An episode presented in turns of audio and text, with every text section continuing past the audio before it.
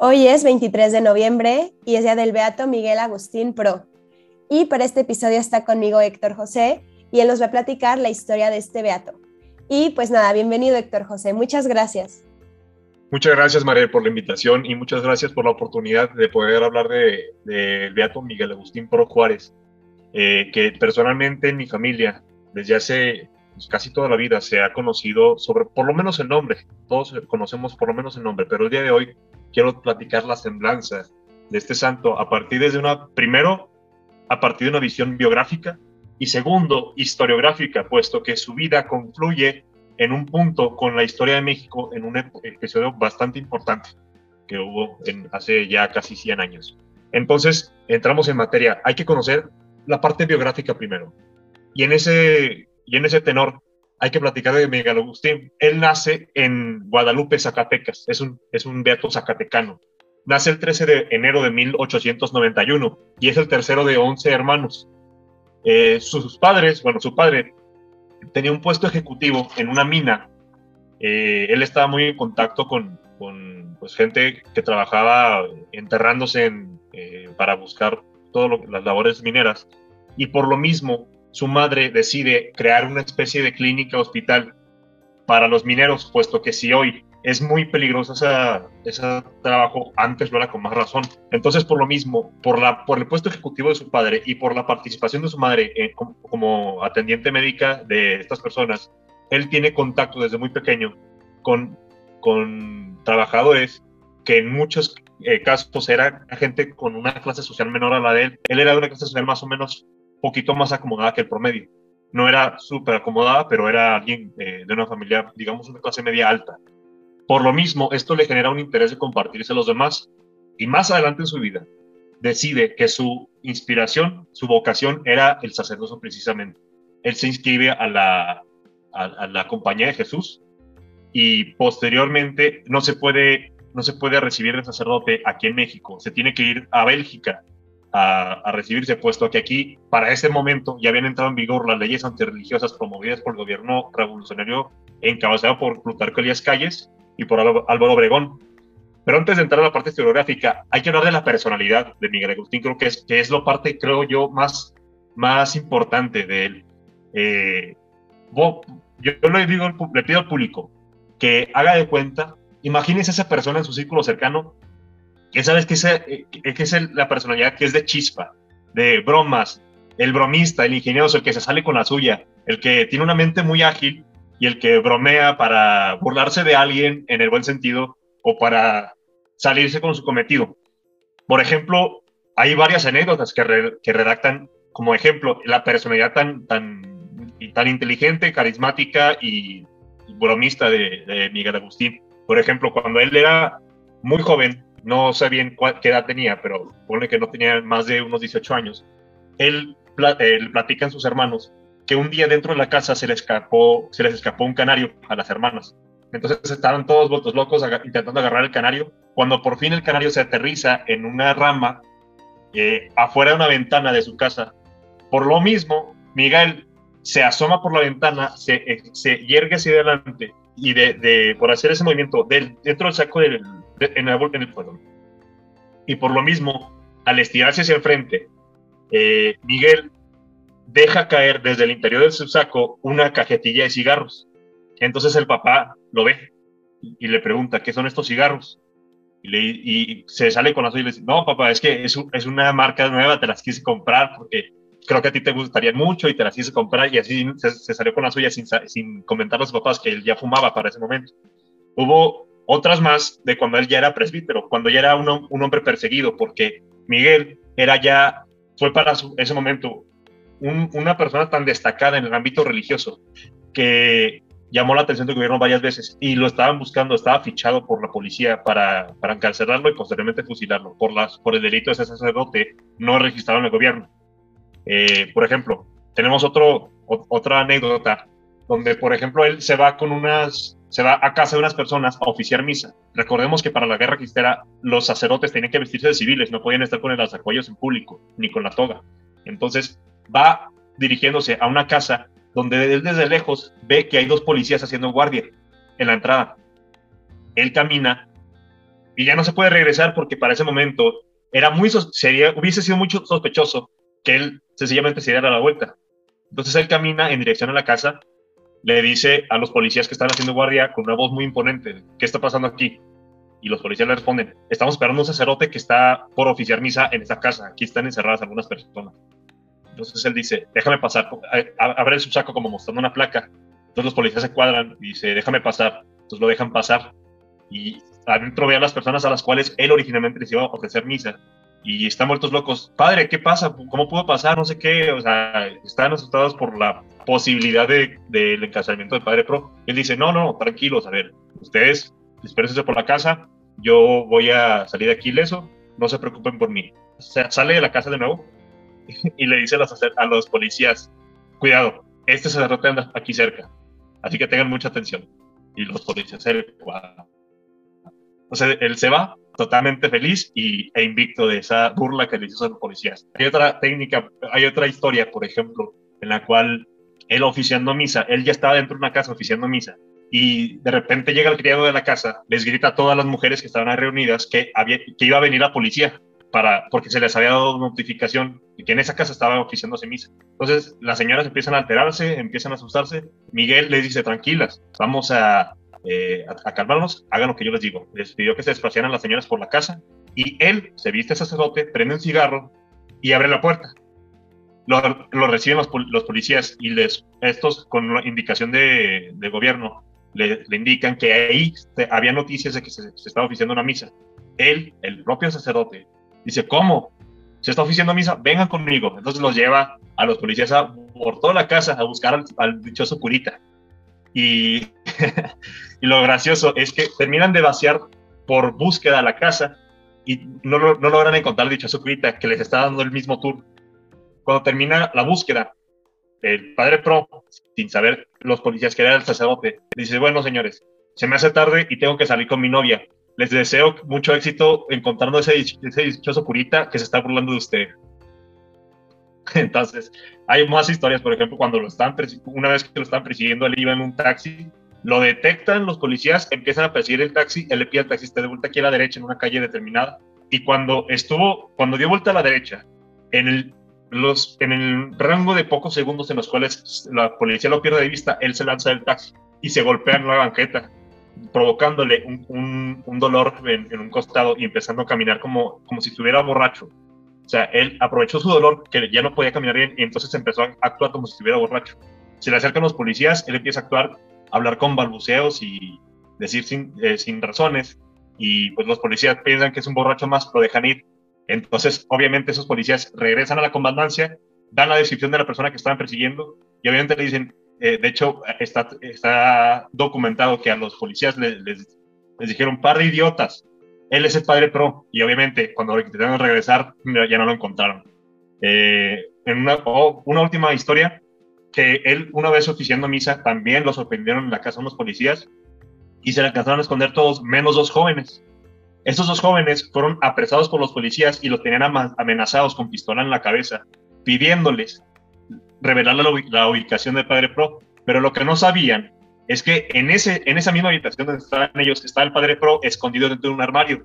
Entonces él sale con mucha lentitud del armario y lo coloca, dicen los policías que, sintió, que sintieron que les colocaron algo así en la, en la nuca, una cosa, digamos, un objeto frío. Entonces él les dice, quítate, quita todas las armas. Entonces se quita todas las armas, se las entregan a los jóvenes. Y por último, ya, nomás como que el cuarto está el, policía estaba sumamente petrificado por la posibilidad de ser asesinado en ese momento. Y bueno, se quita las armas, le dice, ahora voltea y mira con lo que te desarmé. Resulta que el policía voltea y, el, y lo que tenía en la, mano del padre Pro era una botella.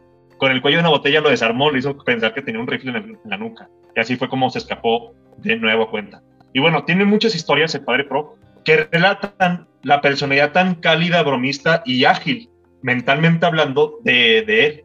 Entonces, él se, como platicamos ahorita, se fue a Bélgica a terminar su ordenación sacerdotal como jesuita y regresa a México. Para poner en perspectiva, el padre Joaquín Cardoso, que es uno, un sacerdote que escribió sobre memorias de esos tiempos, describía que para los sacerdotes y también para el padre Pro, era jugarte la vida diariamente por oficiar sacramentos, oficiar misa, la confesión, función a los enfermos, lo que tú quieras. Entonces era vida, era vida arriesgarse eh, diariamente por lo mismo. Ahora, ya hemos visto un poco de la semblanza biográfica. Es necesario también hablar de un poco de la historiografía de México en ese, en ese tenor, que es lo que gradualmente, lo que en, su momento iba a terminar con la vida del padre Pro. Recordemos que en México, para los que no son mexicanos, eh, y especialmente también para los que son mexicanos con mayor, con mayor razón, en México nos eh, estuvo gobernado por puros caudillos que se, que se detentaban el poder de la presidencia y hacían gobernadores en los estados a los generales militares que ellos tenían a su cargo. En ese contexto, del, 20, del 1920 a 1924, llega al poder Álvaro Obregón Salido, que era también era un, un exgobernador sonorense, militar de profesión, y él llega después de haber mandado matar a Venustiano Carranza. Lo mata a, a Carranza Tlaxcalaltongo en Puebla, pone un gobernador interino que no dura casi nada, que es Adolfo de la Huerta, y por fin sube al poder Álvaro Obregón Salido. Álvaro Obregón tenía un, un aliado revolucionario que era Plutarco Elías Calles. Y entonces en la mente de estos dos personajes, eh, el poder se iba a disputar primero gobernando Obregón por cuatro años y luego Calles por otros cuatro años. Y en la mente de ellos, Obregón iba a seguir por una segunda ocasión, luego Calles, luego Obregón, luego Calles, luego Obregón. Y así sucesivamente hasta que eh, algo pasara. Los periodos presidenciales eran de cuatro años en ese momento. Entonces, del 2024, Obregón es el que se queda en la presidencia, y del 24-28 se queda Plutarco Calles. Entonces, Obregón llega al poder, no es tan fuerte la persecución religiosa con Obregón, pero de parte de los militares en los estados sí. Es decir, la persecución no vino por la presidencia en, en, del 2024, pero a nivel estatal, los gobernadores que eran eh, militares eran generales eh, subordinados a Obregón ellos sí no, no tuvieron, no se midieron con la persecución religiosa. Llega a calles posteriormente el 24-28 y en, y en esos años eh, también hubo una persecución muy cruenta cuando entra en vigor la ley, la ley Calles, cuando se, se prohíbe la educación religiosa, entran en vigor, pues es lo que acabo de decir, la ley Calles, y se, y se mete a la Constitución, bueno, no se mete, se pone en ejecución la ley de la educación en el artículo tercero constitucional, que prohibía tajantemente la educación religiosa y el cierre de todos los templos y seminarios del país. Por ende, también, también se genera la persecución de los seminaristas y la expulsión de los sacerdotes extranjeros en México. Bueno, y como platicaba anteriormente, del 20 al 24 Obregón, del 24 al 28 Calles, y se pensaba que para el 28 32 otra vez iba a gobernar Obregón. Ahora hay que ubicarnos en, para, esa, para esa elección presidencial Vamos a retroceder al mes de noviembre de 1927, concretamente el día 13. En esos años, una persona, eh, que ahorita comentó el nombre, él, un hombre católico, llega a la conclusión que, bueno, Obregón fue un problema, Calles fue un problema mayor, pero va a volver a, venir Obregón a la presidencia de la República. Creo que lo necesario es acabar con la vida de Obregón. Esta persona era el ingeniero Luis Segura Vilchis, y en varias ocasiones Luis Segura, junto con otros personajes, intentaron acabar con la vida de Obregón. Hay episodios en los cuales, por ejemplo, él iba, eh, planeaban eh, desviar una vía del tren a fin de que el tren de Obregón chocara, pero no, sabían, eh, para, para cuando quisieron ejecutar el plan, no estaban seguros si Obregón iba en ese, carril y tampoco querían generar bajas innecesarias. hubo otra ocasión en las que afuera de una estación de trenes, ellos estaban listos con rifles disfrazados de militares, listos para cuando llegara Obregón iba a dar un discurso y ahí lo iban a fusilar. Pero resulta que el tren no se detiene, no se sabe bien, porque está como contradictoria la historia. No se sabe si bien el tren no se detiene en esa estación o si, o si ellos se equivocaron de estación por, por la intentona de, de homicidio de Obregón. Y bueno, al fin le salió, les, aparentemente ellos creen que le sale una de las operaciones.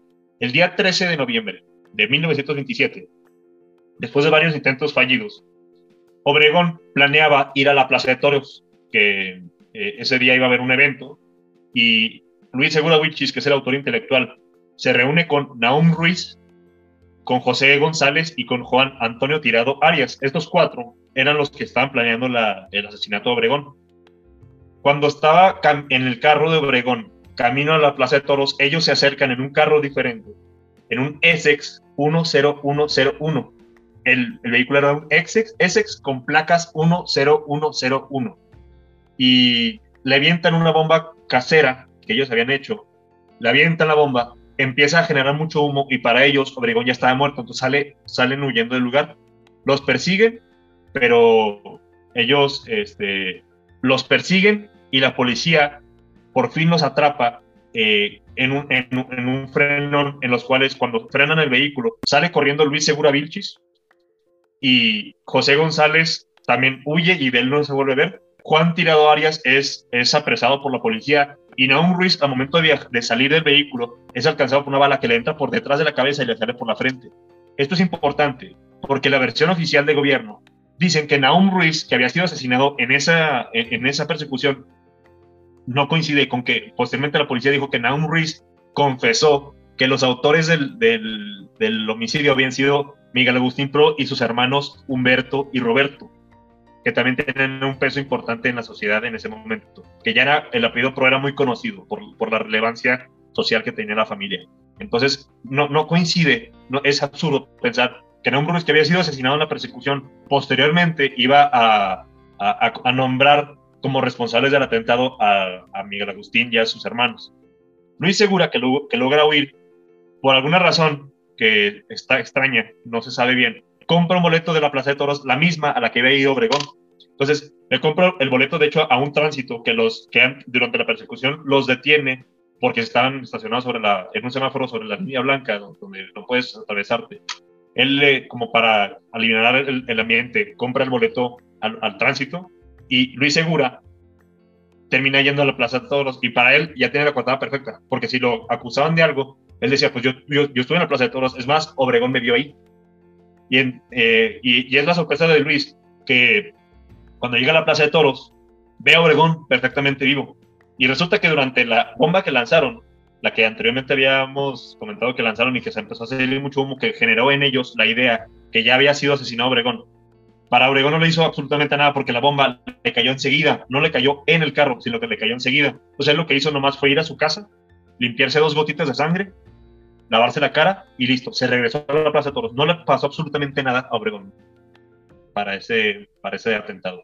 Regre, por, por, fin, Obregón va a la Plaza de Toros, presencia el espectáculo, y ahí Luis Segura, que también llegó a la Plaza de Toros pensando que ya su cometido había sido logrado, ve a Obregón en ese tejabán eh, presidencial lo ve y él sabe entonces que Obregón no está muerto por el atentado que él mismo, que él mismo ocasionó. Esto genera que desde gobernación, aprovechando el atentado a Obregón, se empezara otra vez a perseguir a los hermanos Pro. ¿Por qué? Porque resulta que, como dije ahorita, el vehículo Essex 10101 había sido eh, propiedad de Roberto Pro, hermano de Miguel Agustín. Pero ¿por qué, no tiene, ¿por qué se sabe que no tuvieron nada que ver los hermanos fueron el atentado? Por el propio testimonio de José González. Ahorita les dije que habían sido cuatro. José González es uno que logra huir. Y él, antes del atentado, es a quien Luis Segura Vilchis le encarga el conseguir un vehículo para poder eh, realizar el atentado a Obregón. José González se pone en contacto con, con Roberto Pro y es, se acostumbraba mucho en ese, en ese entonces que se usaban seudónimos, especialmente en el tenor de la guerra cristera. Entonces, eh, José González va, va con Roberto Pro y dice que, dice él posteriormente en una entrevista, que fue la única vez en su vida que tuvo contacto con los, con los hermanos Pro, que fue únicamente con Roberto. Él nunca conoció a Miguel Agustín ni a Humberto, ni mucho menos a todos los demás hermanos. Recordemos que eran 11. Entonces, eh, José va con Roberto, le pide que le endose la factura eh, por el reverso, ya saben, le endose la propiedad del vehículo a él para poder eh, hacer una operación de los cristeros Roberto no le pregunta más cosas, solo le dice, le, eh, ¿a, quién, ¿a nombre de quién endosó la factura? Y él dice, José González. Y como se acostumbra a usar seudónimos, dice que levanta la mirada y le dice, José González, ¿es tu nombre o es tu nombre de batalla? Entonces José dice, pues, dice que le comenta que es un nombre de batalla. Entonces le da igual, no, no importa si, si José González hay muchos. Entonces ya por fin Roberto le endosa la factura y de esa manera es como se deshace de la propiedad de ellos el vehículo de los hermanos Pro, que fue el mismo con el que había nacido atentado Obregón. Cuando salen las noticias que Obregón había sido, había sido atentado y que habían huido los, los, los perpetradores en un vehículo Essex, uno con placas 10101, ellos se dan cuenta que había sido el vehículo que ellos habían tenido anteriormente y saben que por lo mismo los iban a perseguir. Entonces empiezan a, se planean el escape, planean irse del país, pero la policía, como ya los tenía en la ficha, ya los tenía eh, en la mira, aprovechan este espectáculo para perseguirlos y una noche del 19, el, o sea, esto fue el 13, el, atentado, el 19 de noviembre los sorprenden en una propiedad, no recuerdo bien dónde fue, en la Ciudad de México a las 3 de la mañana. Entonces llegan a la puerta, les tumban todo, entran, invasoran, eh, bien, digamos, les invaden la propiedad eh, y les dicen, quedan ustedes arrestados. ¿Por qué? Tú sabes bien por qué. No, no tenemos idea por qué. No te hagas, tú sabes bien por qué. Los estaban acusando de haber sido los autores del atentado contra Álvaro Obregón. Y por lo mismo los, los, los aprisionan, deciden huir y los, eh, los, perdón, los aprisionan y los llevan a donde hoy es el edificio del Moro, en la Ciudad de México, donde ahorita es la, Lotería Nacional. Y ahí es donde los encierran. Entonces, desde el, desde el 19 empezó su encierro. Eh, ellos estuvieron en una celda, eh, estaban, eh, los tres hermanos Pro, Roberto, Humberto y Miguel Agustín, junto con Juan Tirado y Luis Segura. ¿Por qué Luis Segura? Porque a Juan Tirado lo habían capturado durante el atraco.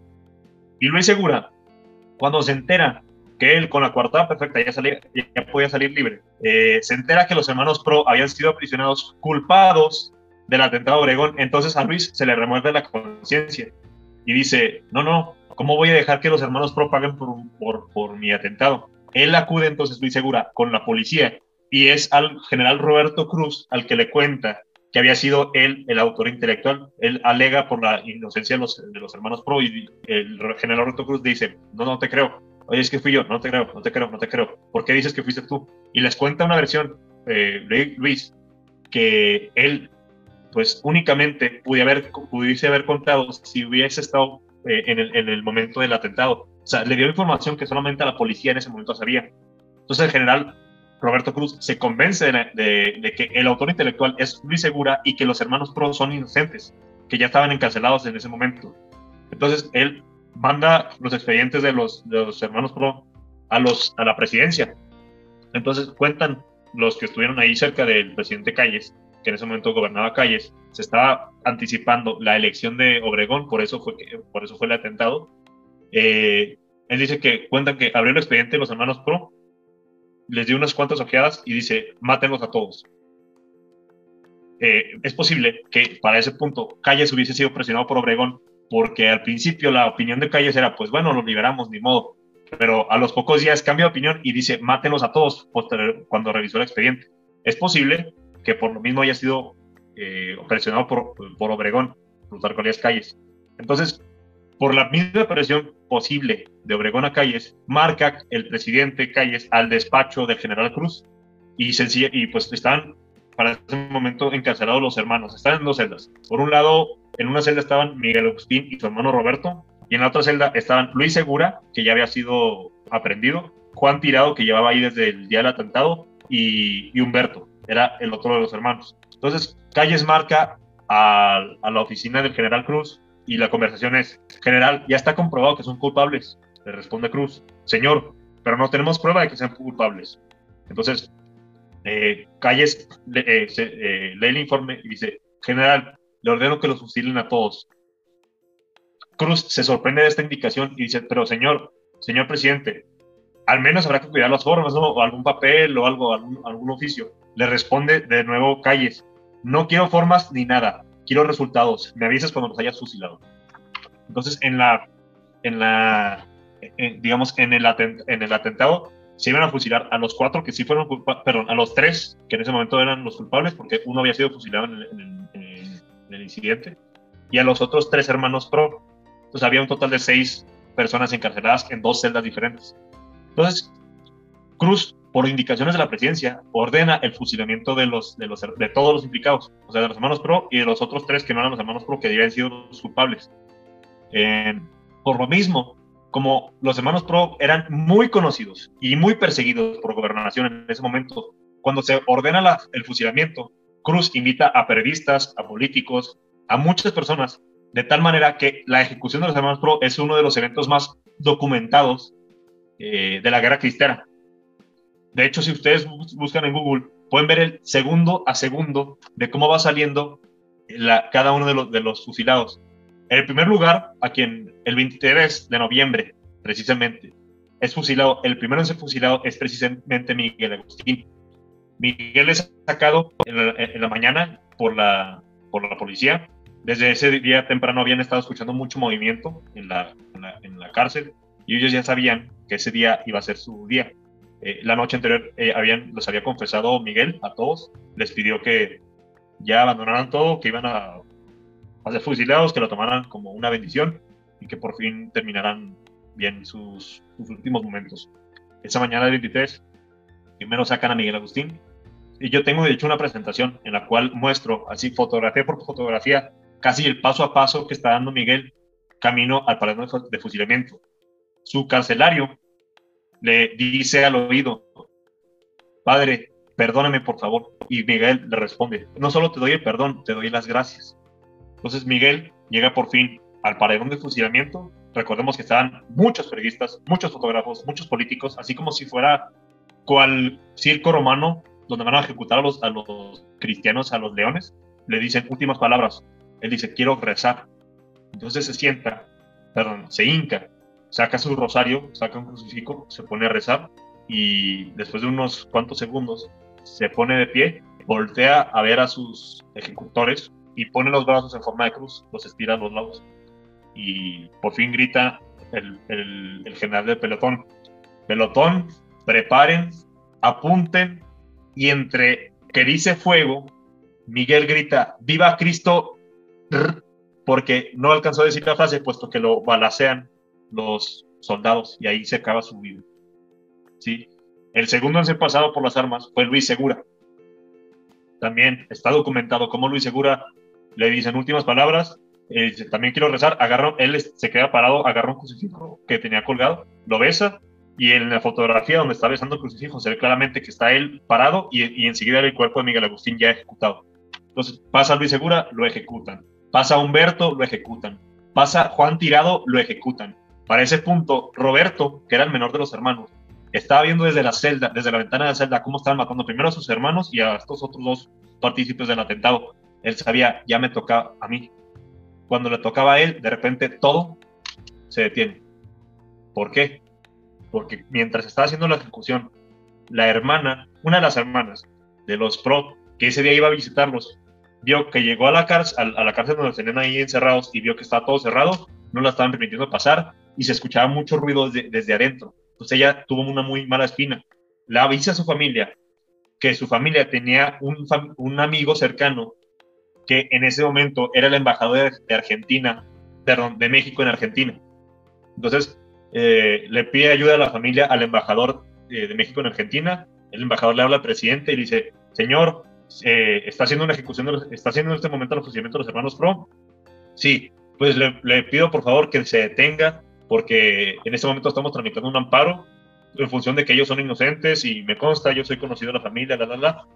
El presidente Calles le dice, señor, yo soy un hombre de palabra y en este momento vamos a detener los fusilamientos. En ese momento cuelga, le llama el presidente Calles al general Cruz Dice, general, ahorita están siendo las ejecuciones. Sí, en eso estamos. General, le ordeno que detenga las ejecuciones. Y por eso, por el, por el auxilio del embajador de México en Argentina, que habla al presidente y por ende el presidente le habla al, general Roberto Cruz, es que logra salvarse la vida Roberto, el menor de los hermanos. Por eso es que la información de las celdas y la información de todo lo que estaba ocurriendo pues, al interior del encierro está sabido porque el propio Roberto es el que lo cuenta. Eh, las ejecuciones, él se, se, logra librar de la muerte, lo liberan porque pues e, estaba más que obvio que era inocente. Y cuando sale de la cárcel es abrazado por su hermana, la que hizo todo el, todo el, el asunto de, con el embajador argentino. Y dice que nomás se quedó frío.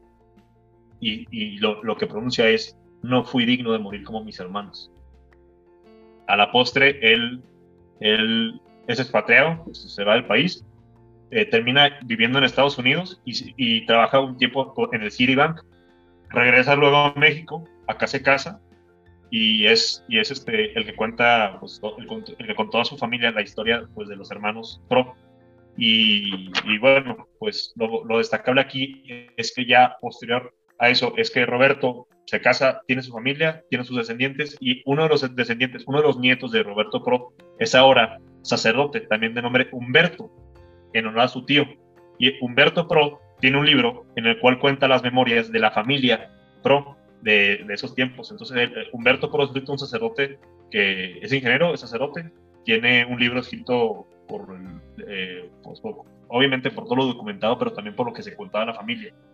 Y eso, como sabemos ahorita, que mucha de la información familiar al interior del, del, seno de los PRO. Esta es la historia de Miguel Agustín Pro. Sobre todo hay que destacar el, el, genio tan, tan eh, digamos, perdón, hay que rescatar el ingenio tan notorio de Miguel Agustín, su capacidad de salirse con la suya, porque en varias ocasiones se le esperó a la policía. Eh, en varias ocasiones fue arrestado, en varias ocasiones fue intentado pasar por las armas, eh, y de hecho una ocasión en la que casi, casi es asesinado es cuando lo arrestan por una cuestión menor, llega a la, cárcel y están pasando la lista de los, de los apresados y, y, el carcelario dice, ah, mira, aquí va a haber misa el día de mañana. Y él dice, ¿por qué? Porque tú eres pro. Dice, no, no, no, eh, eh, este, eh, pro es mi apellido. Usted lo que está pensando es que yo soy presbítero, porque la, las abreviaciones de presbítero es PBRO. Entonces él así le cuenta al carcelario que él no era sacerdote, cosa que pues, sí lo era, pero él logra salir de la, de la, muerte por esa ocasión. Y bueno, era sumamente ingenioso, era uno, uno ágilmente muy hábil, y es el legado que tenemos que, tener muchos mexicanos, de que los santos no son gente aburrida, es gente con la cual puedes toparte en una fiesta y puedes hablar de manera súper graciosa, súper ingeniosa, súper bromista con alguien. Y en, esa, y, en, y, en, ese círculo también existe la santidad. Por eso, hoy, día 23 de noviembre, recordemos al Beato Miguel Agustín Pro, que fue beatificado por Juan Pablo II en el año 2005. Y los presentes sobre todo para los que somos más jóvenes, porque él fue asesinado muy joven tenía 36 años al momento de, de, su muerte y, y, bueno, iba a cumplir ya los 37 en dos meses eh, posteriores. Eh, para los que, digamos, todavía tenemos que tener una, todos, todos los que tenemos ahorita tener una, un ejemplo de, un, de una persona joven, alegre, jovial, ingeniosa, para a, fin de cuentas encontrar también en eso la alegría de, de, ser cristianos. Eh, lo vemos en un ejemplo tan claro como el Beato Miguel Agustín Pro. Eh, las personas que sean de Zacatecas sientan orgullosas, comparten a, un, eh, a, una persona tan, tan interesante en su historia y les invito a todos a conocer más de la vida del Padre Pro, sobre todo lo que enseñaba, cómo se arriesgaba y sobre todo para los que intentan ser valientes en este mundo lleno de cobardes, donde ahorita la verdad está silenciada por los medios de comunicación, por la universidad, por tu propia familia y por tus amigos, donde quien se atreve a ser fuera del status quo es reprendido y es, digamos, martirizado en vida, desde las burlas hasta la censura y hasta la, hasta la persecución laboral. Hoy se está gestando, ya está aquí con nosotros, pero se está gestando una persecución diferente, ya no, por mano de las armas, sino por mano de otros elementos como la, persecución psicológica, social, mediática, a todos aquellos que se atreven a hacer fuera del status quo, a todos los que se atreven a hablar fuera de lo que está institucionalmente promovido como la única verdad. Cuando sabemos que la única verdad válida en esta tierra es la verdad cristiana promovida en el Evangelio y revelada por la Iglesia desde hace ya dos mil años. Así que eh, tengamos en, en, su presencia y en, y en, nuestras mentes a este joven valiente, asesinado, que hasta el último momento de su día dio testimonio de, de, la, de la verdad cristiana y de la piedad, porque inclusive agradeció a su carcelario de la ejecución.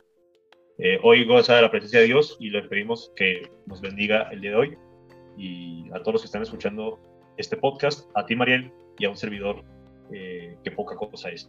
Te agradezco mucho. No, gracias a ti Héctor. La verdad es que sí es una persona muy interesante y muy relevante para la historia de México, para la historia de la iglesia. Y precisamente la, la guerra cristera ha sido muy silenciada, ¿no? Por estos medios que dices, esta pues sí, por, el, por la misma política o gobierno mexicano han querido silenciar, porque creo que es algo que como, como iglesia nos, nos puede llenar de mucho poder y de mucha seguridad en que estamos pues sobre la verdad y, que tenemos sangre que lucha por la verdad de Cristo. Entonces, bueno, yo creo que el episodio de hoy es una invitación a conocer más a todos los cristeros, que son muchísimos, muchísimas historias y como tú dices, son personas que no eran aburridas, eran personas que daban su vida por la verdad, eran personas que, que pues tienen algo, ¿no? Siempre un santo yo creo que es una persona muy atractiva porque, porque, no, porque ves que hay algo que no es de este mundo, ves que está luchando por un ideal más alto que él mismo. Entonces, bueno, te agradezco porque nos contaste la historia de este beato, que creo que a todos los mexicanos nos, nos tiene que llenar mucho de orgullo y verlo como un referente, pues para esta batalla que estamos dando, tanto la batalla cultural, pero también la batalla espiritual. Y pues bueno, te quisiera pedir si puedes hacer una oración al Beato Miguel Agustín Pro, pues para que interceda por nosotros y, y nos llene de esta valentía y de este ingenio que necesitamos pues para seguir luchando. Claro que sí nos ponemos, nos en presencia del Padre, el Hijo y del Espíritu Santo. En esta onomástica tuya, Miguel Agustín, te pedimos que intercedas por todas aquellas personas que en este momento están intentando ser valientes en un mundo de cobardes, en un mundo de silencio y en un mundo de, abstracción y de ceguera, ceguera mental. Eh, te pedimos que intercedas para que más personas abran los ojos, descubran la verdad y encuentren en ti y en más una inspiración para seguir dando la batalla, para seguir promoviendo el Evangelio y para seguir siendo testimonio en nuestras vidas y en nuestras familias. Te lo pedimos, Miguel Agustín Pro. Amén. Beato Miguel Agustín Pro. Ruega por nosotros.